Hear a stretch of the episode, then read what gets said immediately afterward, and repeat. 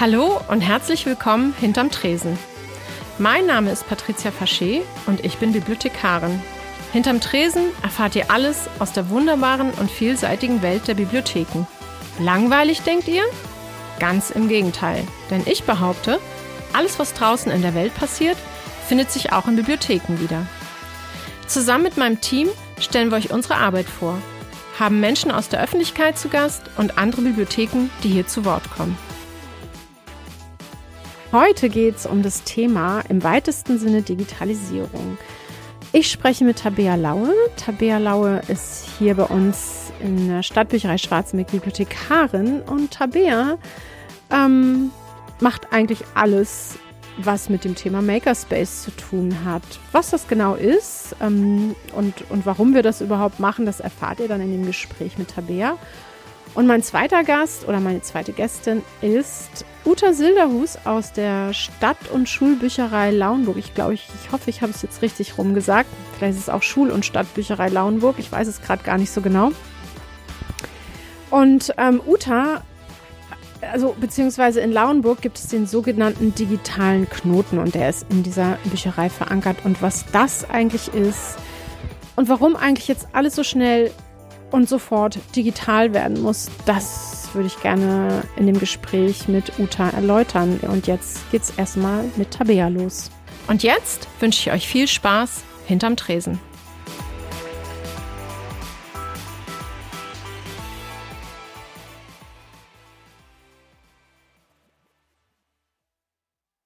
Hallo Tabea, schön, schön, dass du heute hinterm Tresen dabei bist. Freut mich. Ja, hallo, ich freue mich auch, dass ich heute mit dabei sein darf. Na klar. Wir haben das ja länger schon auch mal ein bisschen geplant, so eine Folge zu machen, zum weitesten Sinn zum Thema Digitalisierung. Aber bei dir geht es ja jetzt heute um den Makerspace und vielleicht magst du dich einfach mal vorstellen, was du hier machst, äh, wer du so bist und was denn überhaupt so ein Makerspace ist. Ja, gerne. Also ähm, mein Name ist Tabea Laue. Ich bin seit Anfang 2018 hier in der Stadtbücherei Schwarzenberg. Ja. Und meine Aufgabenbereiche sind einmal, ähm, also ich habe einmal den DVD-Bestand, den ich betreue, sowie die Bibliothek der Dinge. Ah ja, auch noch ein schönes Thema. Das müssen wir, darüber müssen wir auch noch mal eine Folge machen. Gerne. Ja. Genau. Ähm, dann bin ich noch ähm, dafür zuständig für den Makerspace natürlich, über den wir heute reden werden. Und was ich auch mache, ich bin einmal für die Ausbildung zuständig, Mhm. die wir dieses Jahr ähm, anbieten. Zum, ja, Ja, seit Genau. letztem Jahr, ne? Ist ein Genau. bisschen schwierig wahrscheinlich jetzt so im Corona-Umfeld mit einer Ausbildung zu starten. Wir haben ja auch Pauline hier, die, die neu angefangen hat. Es ist gerade alles, ja, ist bestimmt nicht so einfach, das ähm, irgendwie gut zu gestalten, Mhm. oder? Ja. genau. Doch, Aber gut, wir sind beim Makerspace heute. genau. Was ist denn das?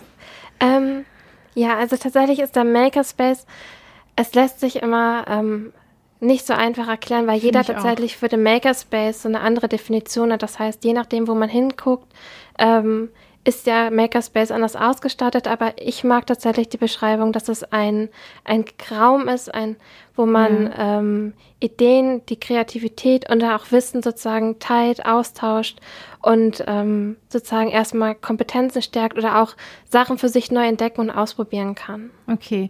Und das würde doch aber eigentlich auch heißen, wenn du das jetzt so formulierst, finde ich total schön, ähm, dass es nicht nur technische Geräte sind. Ich, ich nenne es jetzt mal technische Geräte, weil ich eigentlich gar nicht so genau weiß, es sind ja nicht nur Roboter. Also es geht ja, ne, da, ich bin jetzt, bin jetzt schon ein bisschen weiter, aber ähm, das kann ja auch vieles andere Kreative bedeuten, oder? Genau, also definitiv. Also klar verbindet man mit dem Makerspace immer direkt das Programmieren von Robotern, das Ja. Coding an sich. Ja. Aber ähm, wenn man sich mal umguckt, sind die tatsächlich sehr vielfältig. Also es gibt Werkstätte zum Beispiel, die auch Makerspace, ähm, also Makerspace in der Definition sind, Ja. wo man dann zum Beispiel kleine Projekte wie ähm, Eingravieren in Holz zum Beispiel, Ja, genau. Also macht. schon auch irgendwie was Haptisches, ne? Mit den Genau. Händen und eigentlich eher gar nicht technisch, oder? Also mit Genau. technischen Geräten jetzt oder irgendwie Robotern oder so, ja. Genau. Also es ist tatsächlich sehr, sehr vielfältig. Also Mhm. deswegen macht es auch so schwer, es einzugrenzen, Mhm. weil es einfach unglaublich viele Möglichkeiten gibt, Mhm. wie man diesen Makerspace oder den Raum sozusagen gestalten kann. Also Mhm. es gehört auch zum Beispiel Basteln mit dazu, Ja. kreative Sachen, Ideen, die man austauschen kann. Ja. Genau, also Ja. das gehört alles mit dazu.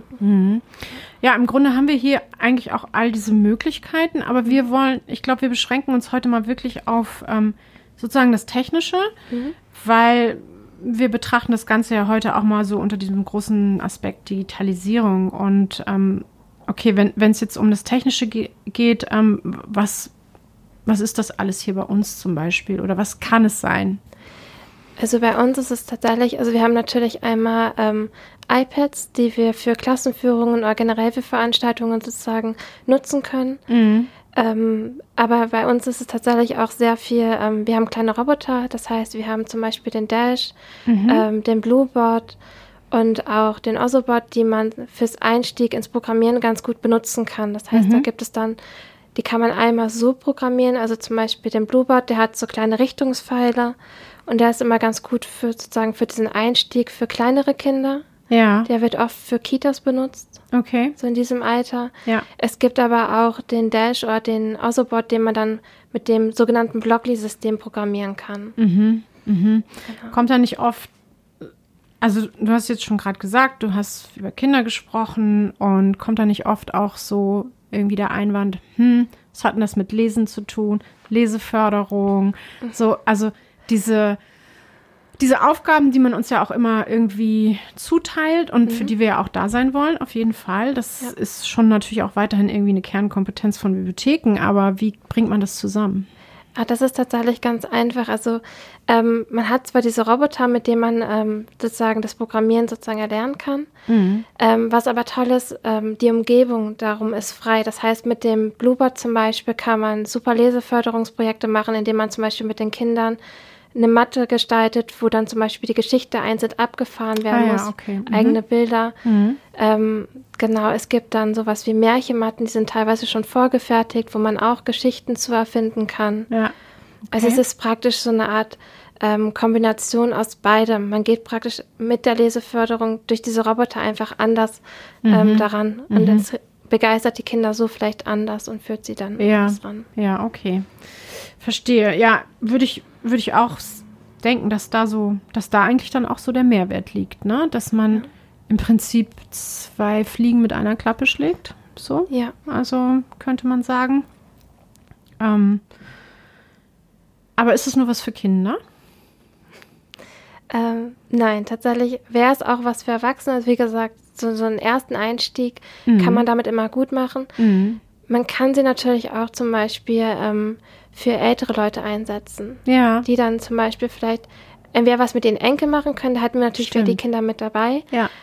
aber vielleicht auch ähm, zum Beispiel für Erinnerungsspiele. Man kann damit Memory selbst gestalten zum ja, das ist Beispiel. toll, ja. Und da kann man dann von, von den Bildern her nehmen, was man möchte. Also man ist da tatsächlich sehr breit aufgestellt. Mhm. Ja, das, das nehmen wir auf für unsere Erzählbar. Das wird ein nächstes Projekt. Mal schauen. ähm, das hört sich alles relativ aufwendig an, so in der Vorbereitung. Ich, also ich glaube, eine Voraussetzung ist ja, und das ist ja bei dir gegeben, das war ja irgendwie auch relativ schnell klar, dass man muss schon ein bisschen technisch affin sein und Lust hat, sich da, Lust haben, sich damit zu beschäftigen. Ähm, wie viel Zeit investierst du denn so? Um, Ähm. um so ein Programm zu erstellen, also ja, oder überhaupt dich mit, du musst dich ja irgendwie wahrscheinlich auch weiterbilden, oder? Ja, definitiv. Also ich habe jetzt im letzten Jahr ähm, Fortbildungen besucht, wo ich dann tatsächlich ähm, nochmal einen Einblick bekommen habe, was man da eigentlich alles machen kann, neue Ideen bekommen habe. Und ähm, dann kommt es tatsächlich auf das Projekt an. Also je nachdem, wie viel es ist. Also das Coden an sich geht tatsächlich immer ganz schnell. Ja, Da ist man mittlerweile so ein bisschen geübt drin. ja, ist ein bisschen routiniert, ne? Genau. Ja. Ähm, was tatsächlich mal ein bisschen mehr Ans Zeit in Anspruch nimmt, ist dann praktisch das ähm, Vorbereiten der Matten zum Beispiel für den Blueboard oder Okay. Genau, Ja. also sowas dauert dann schon, ja, ich würde schon sagen, dass man manchmal so, so eine gute Woche für dafür ungefähr braucht. Also natürlich zeitversetzt. Ja, okay, okay. Ähm, hast du ein Lieblingstool? Irgendwas, ähm, womit du am liebsten rumspielst, oder?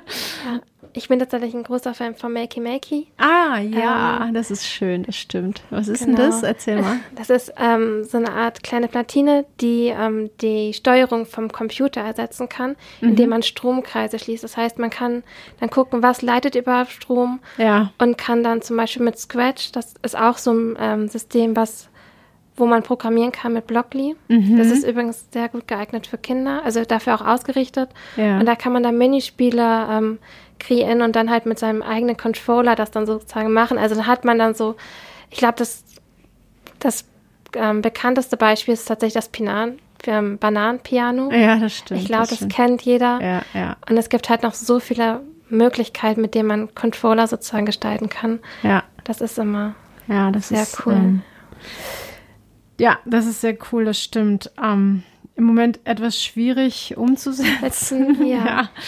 Aber wir arbeiten ja auch an YouTube-Videos, also von daher, vielleicht erscheint da ja mal was. Das, das kann man natürlich auch mal machen. Genau. Ähm, mal ganz anders gefragt. Also du bist ja Bibliothekarin und hast ja in Hamburg, glaube ich, studiert. War das, war das jetzt hier, also sozusagen Digitalisierung oder auch diese ganzen dieses ganze technische Lernen, war das, war das irgendwie Inhalt des Studiums auch? Ähm, ja, also wir hatten tatsächlich damals Medienpädagogik als Wahlfach. Ah, ja. Okay. Und ähm, da haben wir es tatsächlich so ein bisschen mitbekommen, weil wir damals bei der Play mitgearbeitet haben. Das Aha, heißt, okay. da durften wir unser eigenes Spielkonzept einmal machen und haben dann im gleichen Zug dann natürlich auch noch vier an Projekten mitbekommen. Mhm. So, genau. Genau, so, so ein Makerspace, ähm, diese ganzen Tools, die es dafür gibt, diese ganzen Geräte und so weiter, Roboter, das kostet ja auch alles ganz schön viel Geld. Mhm. Ich glaube, ja, ich weiß nicht, also wie, was, was glaubst du, wie, wie da die Entwicklung sein wird? Ähm, wir haben hier schon oft über darüber gesprochen, wie wichtig Kooperationen sind. Ist das auch in, in diesem Bereich so oder sind, bist du da irgendwie ganz allein für dich und Nee, definitiv. Also ich würde sagen, Kooperation ist mit einer der wichtigsten ähm, Teile, wenn man einen Makerspace aufbauen möchte. Mhm. Einmal, weil man gucken kann, was ähm, gibt es eigentlich in der Umgebung, was gibt es schon, ja. was kann ich ähm, praktisch ergänzend dazu anbieten. Mhm. Aber es ist natürlich auch so, sobald man Kooperation eingeht, ist es wirklich so, dass man ähm, vielleicht nicht nur die Räumlichkeiten, die dann, die man dazu bekommt, sondern auch wirklich das Wissen, die Kompetenz und die Erfahrung von anderen bekommt ja. und dadurch einfach viel, viel mehr anbieten kann, was ja. einfach ähm, ganz schön ist dann gerade für den Makerspace. Ja. Genau. Weil dann einfach Kompetenzen da sind, die man sonst vielleicht so gar nicht ähm, hat oder sich selbst nicht beibringen kann. Ja, ja, ja, das ja. denke ich auch. Also wahrscheinlich, also ich denke ja immer, man wie gesagt, man holt, man macht eine Kooperation oder man holt sich irgendwie die Kompetenz in die Bibliothek rein, ne? Genau. So, das, mh, mm, ja. genau. Ja, okay. Wie bist du denn eigentlich gekommen, drauf gekommen, diesen, diesen Beruf zu ergreifen? Ähm, tatsächlich, also ähm, das, ich glaube, das abgedroschene Klischee ist immer, dass man gerne liest. Ja, also das total. ist tatsächlich, ja. das gehört einfach für mich mit dazu. Ja. Aber ich muss auch sagen, ich hatte auch immer, ich wollte irgendwo lernen, wo ich ähm, sozusagen viel oder der, der Beruf sehr vielfältig und sehr breit gefächert ja, ist. Ja, das sagen ja alle. Ja. Genau. Und ja. das habe ich tatsächlich dann in dem Beruf gefunden. Und ich finde auch, also Recherchearbeiten macht mir auch einfach unglaublich viel Spaß und mhm. wie man Informationen aufbereiten kann, ja. damit anderes ja. sagen finden. Aber natürlich auch das ist halt das Schöne, ähm, die Arbeit mit den Menschen. Man kann Veranstaltungskonzepte erstellen. Ja. Man kann dann für sich gucken, was funktioniert, was funktioniert nicht. Also es ja. ist halt sehr kreativ. Ja, ja, genau. ja. Aber ja, ich finde ja immer, dass das ist sozusagen das Oberste, was gegeben sein muss, ähm, die Arbeit mit den Menschen. Ja. Also man muss einfach Menschen mögen und ähm, genau, mit denen irgendwie was machen wollen. Gibt's, hast du irgendwie ein besonderes Erlebnis mal an der Bibliothek gehabt? Oder gibt es aus deiner Kindheit vielleicht, bist du immer schon Bibliotheksbenutzerin gewesen? Oder hast du, hast du einen Kindheitsheldin oder Held aus der, aus der Bibliothek oder aus Geschichten oder so? Also tatsächlich als Kind bin ich öfters ähm, in die Bücherei gegangen. Das heißt, ich weiß noch, bei uns in der Bücherei ähm, in Nordrhein-Westfalen war das, die hat noch diesen alten Kassettenschrank. Das ja. heißt, die haben dann eingegeben, welche Kassette man ausleihen wollte. Und der Ach, Schrank ist dann immer dementsprechend rumgefahren. Ah ja, wie so ein Paternoster, ne? Genau. Ja, genau. Ich weiß noch, das, hat, das fand ich immer ziemlich beeindruckend in der Bücherei. Das ich, hat natürlich ja, auch manchmal cool. ein bisschen länger gedauert, wenn da jemand war, der dann so 20 Kassetten ja, ausleihen wollte. Aber, ja, das stimmt. Ja, ja Kassetten haben wir heute gar nicht mehr, ne? So ist das, ja. Ja, okay. Ja, vielen Dank, Tabea. Das ist ja mal ein erster Einblick gewesen. Genau. Und ähm, ja, dann, dann wünsche ich dir weiterhin viel Spaß bei der Ausbildung, also bei der Ausbildungsbegleitung und natürlich mit all deinen kleinen Tierchen und Robotern im Makerspace.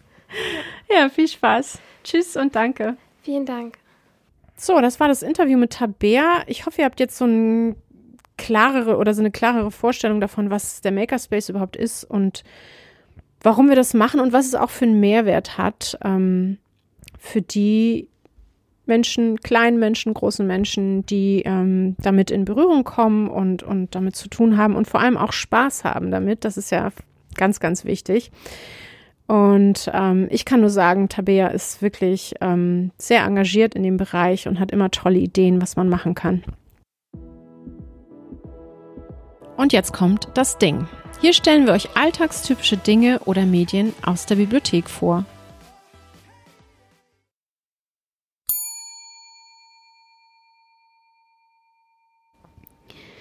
Heute bei das Ding die Signatur. Unten auf dem Buchrücken unserer Bücher befindet sich die Signatur. Der Aufbau so einer Signatur folgt einem bestimmten Muster und ist klar geregelt. Es existieren ungefähr 20 verschiedene Klassifikationen für wissenschaftliche sowie öffentliche Bibliotheken. In diesen ist exakt geregelt, wie die Signatur auszusehen hat. In der Stadtbücherei Schwarzenbeek nutzen wir die Systematik für Bibliotheken, kurz SFB. Ein Buch über Hundefotografie hat zum Beispiel die Signatur TEC 872a. Wir setzen zusätzlich noch den Interessenkreis Fotografie, damit es von interessierten Lesern leichter gefunden wird, wenn sie im Regal stöbern. Die Signatur für Romane ist einfacher zu erstellen, denn es wird der Name des Autors dreistellig sowie meist zusätzlich ein Interessenkreis verwendet.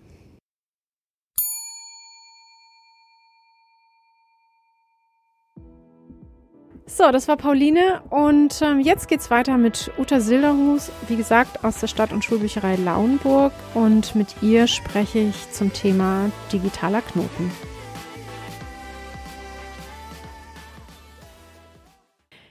Hallo Uta, schön, dass du da bist, hinterm Tresen. Hallo Patricia. wie geht's dir, gut? Kann ich klagen. Wir haben ja das Glück, dass wir zumindest teilweise geöffnet haben und unsere Leser damit ja. beglücken können. Ja, das ist sehr schön. Ihr habt da die Möglichkeit, das ist super.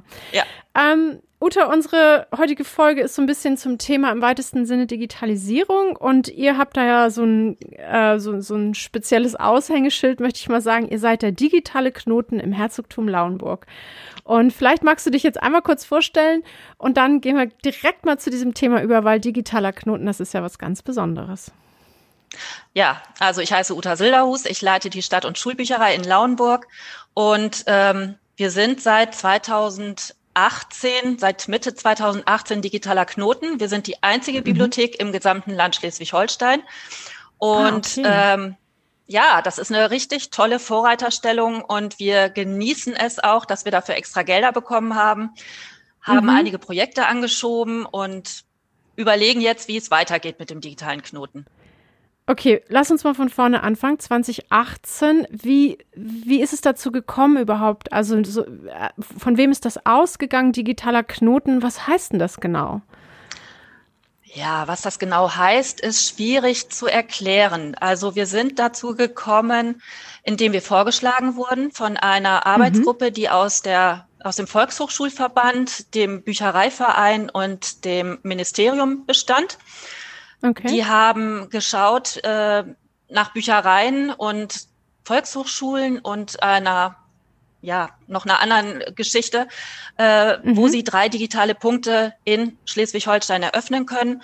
Und mhm. wir wurden tatsächlich irgendwann dafür vorgeschlagen, vermutlich durch Dr. Lorenzen damals noch, weil wir okay. im Bereich Digitalien eigentlich schon sehr früh und sehr viel angefangen haben. Wir haben yeah. frühzeitig einen 3D-Drucker gehabt.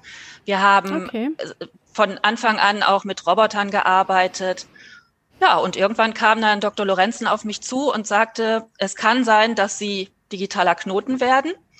mhm. wo ich noch damals gedacht habe, digitaler Knoten, ja, was ist das überhaupt? Ähm, genau. war sehr spannend ja. und äh, nachdem er mir das gesagt hatte, hieß es dann tatsächlich plötzlich nach sechs, acht Wochen, ja, mhm. Lauenburg hat den Zuschlag bekommen. Und das okay. ist natürlich mit viel Fördergeldern verbunden gewesen. Sollte ja. ursprünglich auf drei Jahre laufen, aber es hat sich ein bisschen verzögert, so dass es nur zweieinhalb Jahre waren. Okay. Aber wir haben uns dann halt Gedanken gemacht, was kann der digitale Knoten sein und ähm, haben als erstes also da gab es keine Vor da, ja, das hat, genau, das hatte ich mitbekommen. Aber da gab es keine Vorgaben oder so. Das konntet ihr dann wirklich frei entscheiden und sagen, okay, digitaler Knoten, das stellen wir uns jetzt so und so vor? Oder mit diesen Fördergeldern dann? In gewisser Weise ja.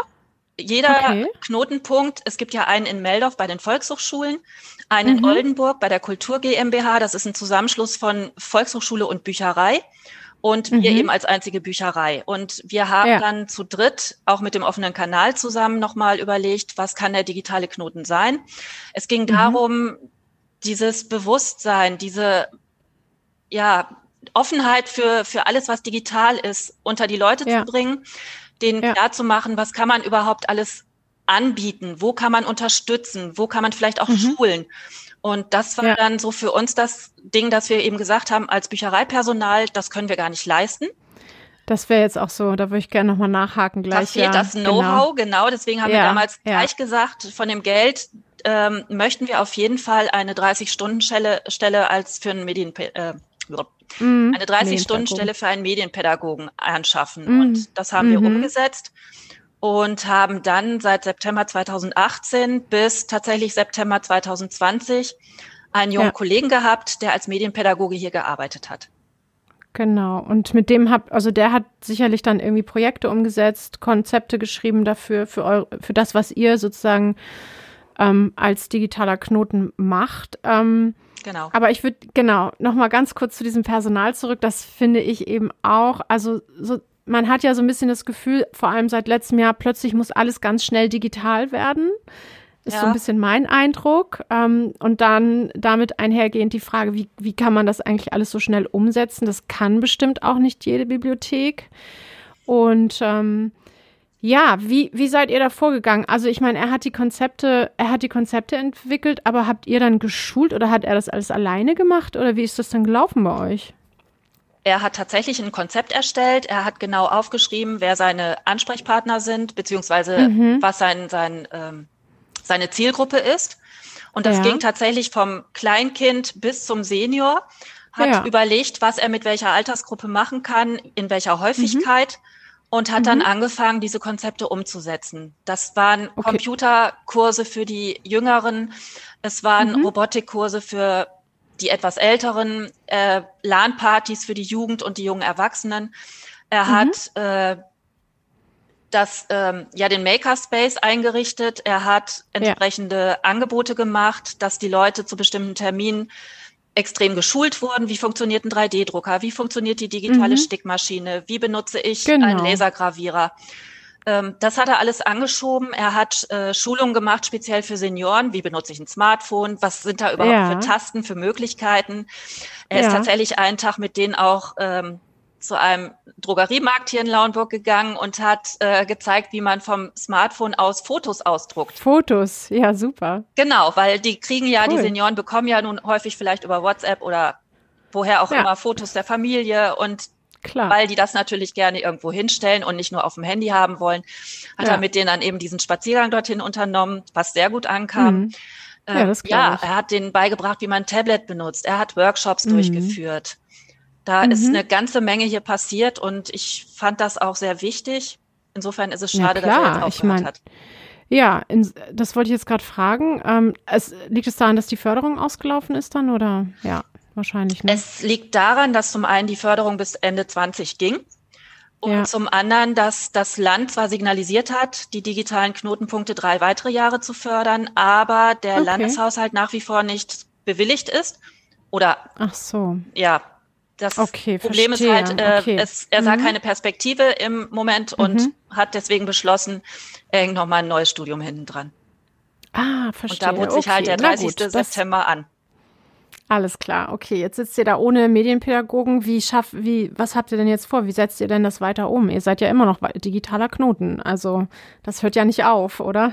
Nein, das hört nicht auf. Im Moment arbeite ich daran, die Verwaltung entsprechend hinzukriegen Zu oder überzeugen. Politik, dass Ja. wir eine Kollegin, die jetzt hier als FAMI arbeitet, in den digitalen Knoten stecken mit 20 Stunden, dass Ah ihre ja, 20 okay. Stunden neu ausgeschrieben werden, dass sie aber dafür natürlich auch entsprechend honoriert wird. Und da arbeiten wir gerade dran. Die ist heiß Mhm. drauf.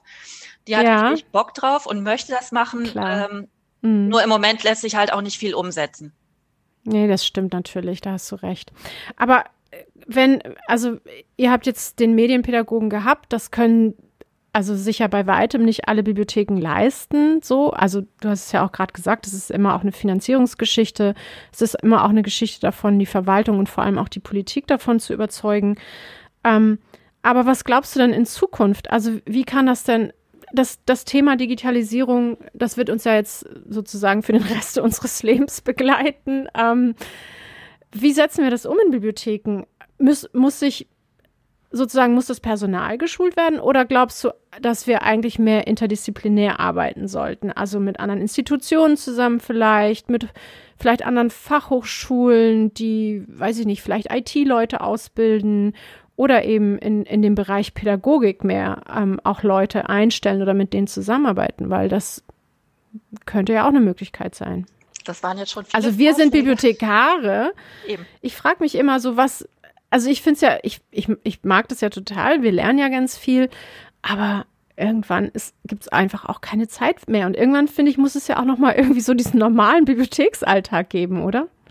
Ja, also wir brauchen tatsächlich geschultes Personal, wir brauchen extra Mhm. Personal, weil wir auch festgestellt haben, die Zusammenarbeit zwischen Medienpädagoge und Bibliothekar oder FAMI, ähm, Mhm. da muss man sich erstmal reinfuchsen und zusammenkommen und Mhm. gemeinsam Konzepte entwickeln.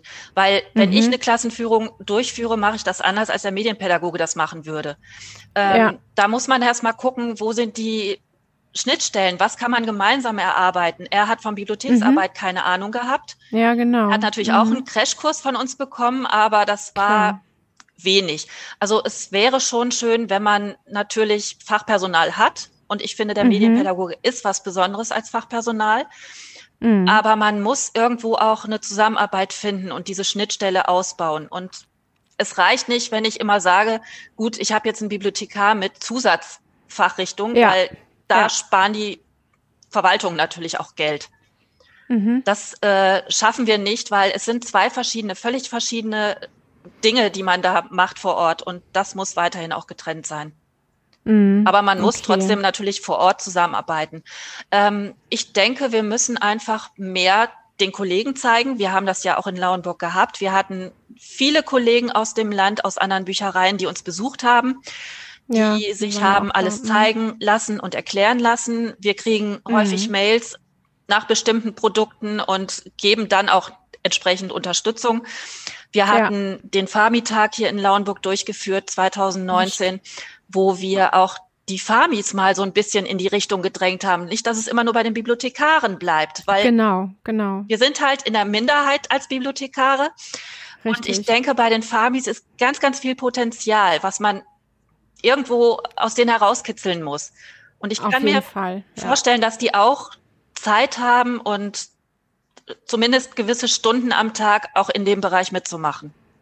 Ja, die haben da auch, glaube ich, Lust zu, ne? Also vielleicht jetzt auch nicht alle, kann man auch nicht so pauschal sagen, aber ich denke, also so, ich habe auch die Erfahrung gemacht, ich kenne viele Farmis, die eben einfach auch sagen, ja, da habe ich, da habe ich richtig Bock drauf, da habe ich Lust zu und ähm, auch selbstständig das zu entwickeln, Konzepte zu entwickeln und zu gucken, wie kann ich, wie kann ich das ähm, ja unter unter die Leute bringen so.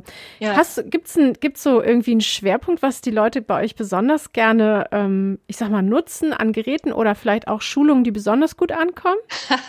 Ähm, das ist schwierig, weil alles gerne genutzt wird. Wir haben ja jetzt seit Oktober, November letzten Jahres tatsächlich einen 3D-Scanner, der auch schon Ah. genutzt wurde. Wir können also Ersatzteile jetzt im 3D-Drucker drucken, indem wir ein Teil einscannen und dann ausdrucken. Wir haben im Stark.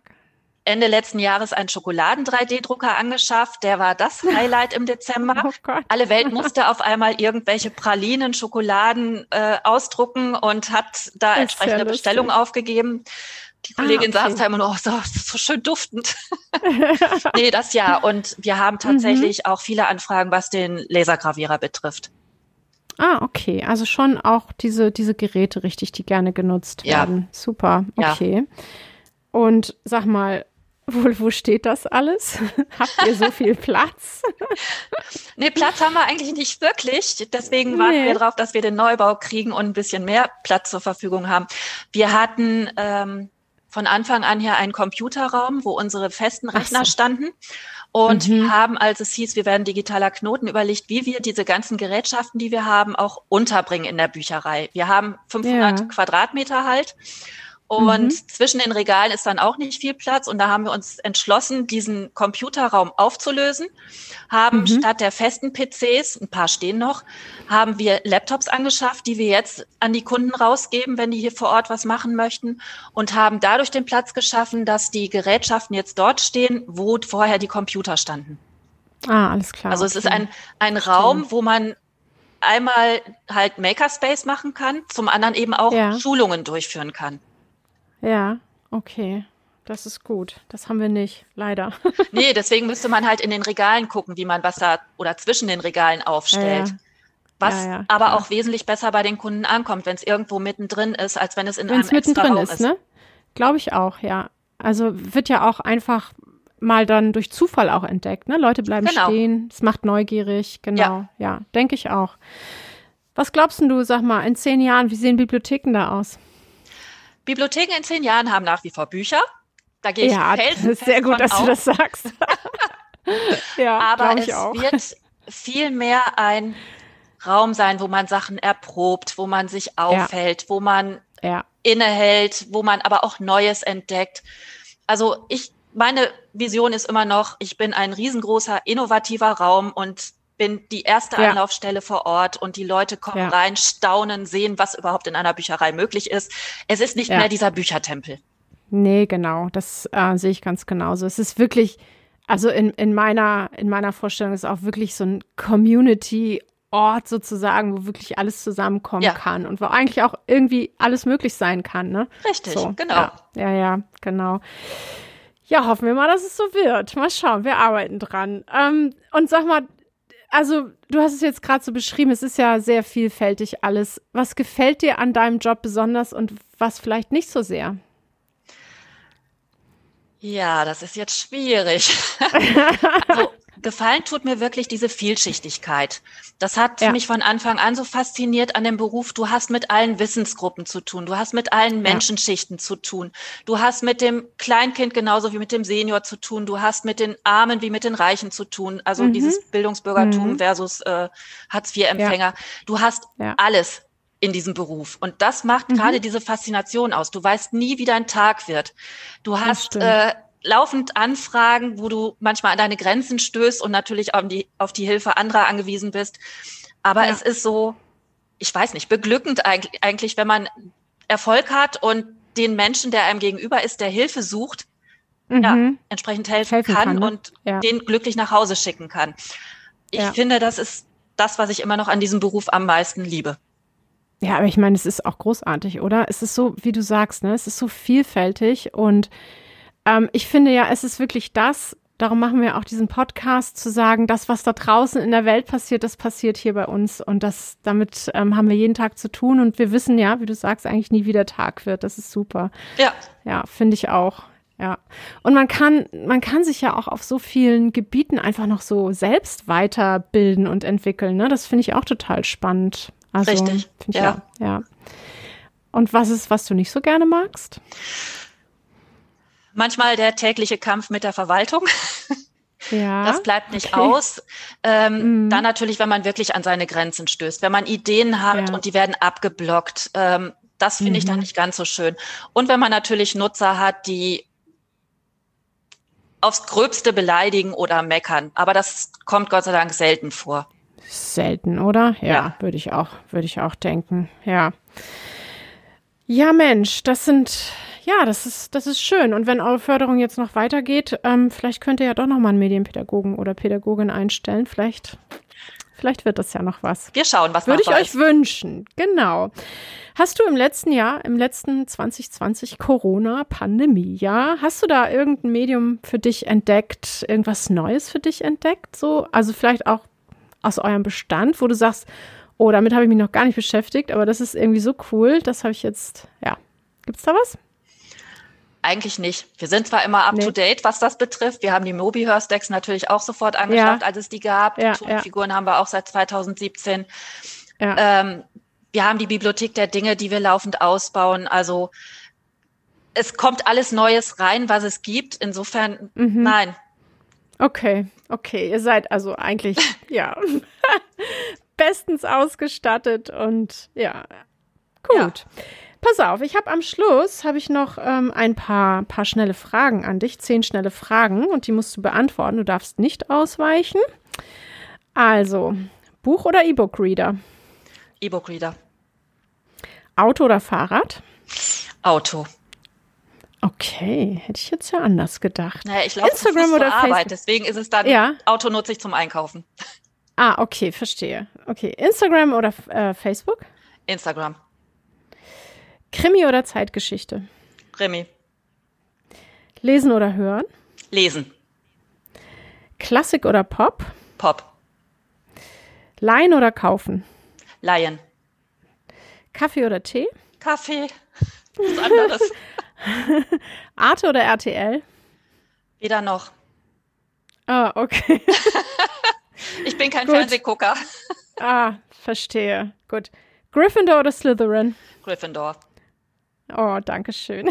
Schöne Antwort. Sehr gut. Ja, liebe Uta, vielen, vielen Dank, dass du bei uns warst, hinterm Tresen. Gerne.